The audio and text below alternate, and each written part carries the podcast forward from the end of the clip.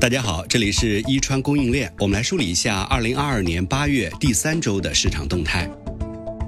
南方共同市场的牛价达到了今年最低，WBR 南方共同市场的牛指数本周下跌七美分，到每公斤三点九四美元，为今年以来的最低水平。肥公牛每公斤平均价格下降了十美分，到三点六五美元。以美元计算，下跌五美分到每公斤四点三二美元，参考价格保持不变，前者为三点五零美元，后者为五点零零美元。我们再来关注乌拉圭，乌拉圭羊肉市场继续上涨，每公斤价格增加十美分，羔羊每公斤屠宰成本超过四点八零美元，成年羊的价格在四点三零到四点四零美元之间。一万七千五百七十八只绵羊进入工厂，每周增加百分之四。羔羊数量为九千七百八十二只，占总数的百分之五十六。乌拉圭市场似乎开始稳定在目前的价格和活动水平。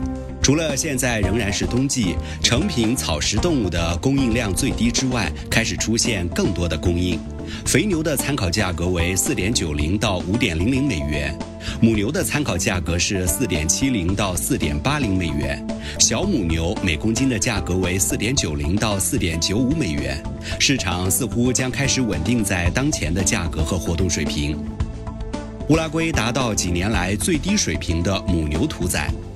上周屠宰的牛没有达到四万头，截至八月十三号的一周内，三万七千二百七十二头牛进入了工厂，比前一周多了约七千五百头牛。前者为两万两千七百二十四头，后者为五千五百七十头，每周分别增长百分之三十四和百分之二十三。与此同时，母牛的活动在一周内仅增加了百分之十，达到八千四百八十九头。我们再来关注巴西，巴西八月份平均出口价格继续下降，八万八千八百零六吨的出口平均价格为每吨六千二百八十四美元，较七月份的平均价格低百分之四。巴西第二季度的屠宰量增长了百分之三，在牛肉行业，统计局登记屠宰了七百三十二万头牛，比二零二一第二季度多百分之二点七，比今年第一季度多百分之五点二。牛肉产量达到一百九十三万吨，同比增长百分之二点三和百分之五点一。巴西马托格罗索州牛肉出口强劲。二零二二年七月，马托格罗索州的牛肉出口量位居第二，屠体量为四万六千五百一十吨。高产量继续受到中国高需求的推动，该需求继续高于三万吨水平。巴西成品牛价格加剧了下跌趋势。相关咨询公司表示，供应增加，价格下跌，预定时间延长到十三天，是四年来最长的。每周比较提前了三天。本周的跌幅约为六点五雷亚尔。肥公牛昨日的交易价格下降了四雷亚尔，为二百九十五点五雷亚尔，三十天内付款且免税。在这一周，十月和十一月的合同下降了约八雷亚尔。虽然七月份有所下降，但到目前为止，阿根廷2022年的牛屠宰率比去年高出百分之二。阿根廷七月份的牛屠宰总量为11.03亿头，比上月减少百分之二，比2021年增加百分之三。今年前七个月累计屠宰了七百五十九万头牛，比去年同期增加了百分之二。在上一年屠宰了一千三百二十万头牛，比上一个时期减少了百分之二。七月份，阿根廷母牛屠宰量占总屠宰量的百分之四十五，比例较高。七月份被屠宰的母牛比例为百分之四十五点一，为二月份以来的最低水平。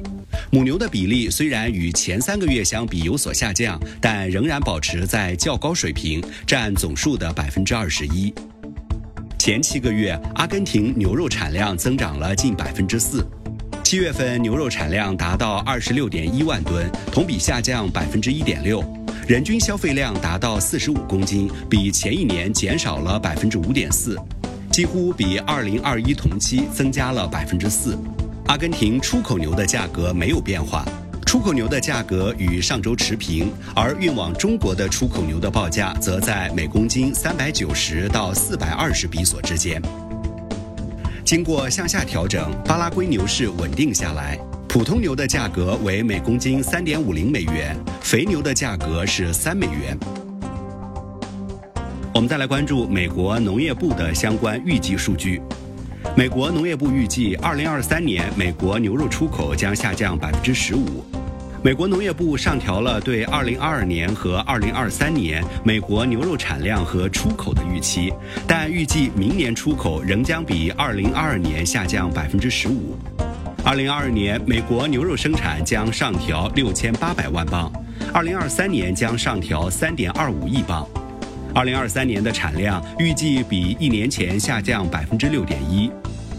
美国农业部预计，今年美国牛肉出口量为三十五点六一亿英镑，二零二二年为三十点二零亿英镑。美国农业部将今年的进口预测下调了五千六百万英镑到三十四点五九亿英镑，预计二零二三年进口将下降百分之七点五到三十二亿英镑。JBS 对亚洲需求的未来持乐观态度。世界最大的肉类公司 JBS 对向亚洲国家，主要是中国销售牛肉的前景表示乐观，因为该地区的人均牛肉消费量仍然较低。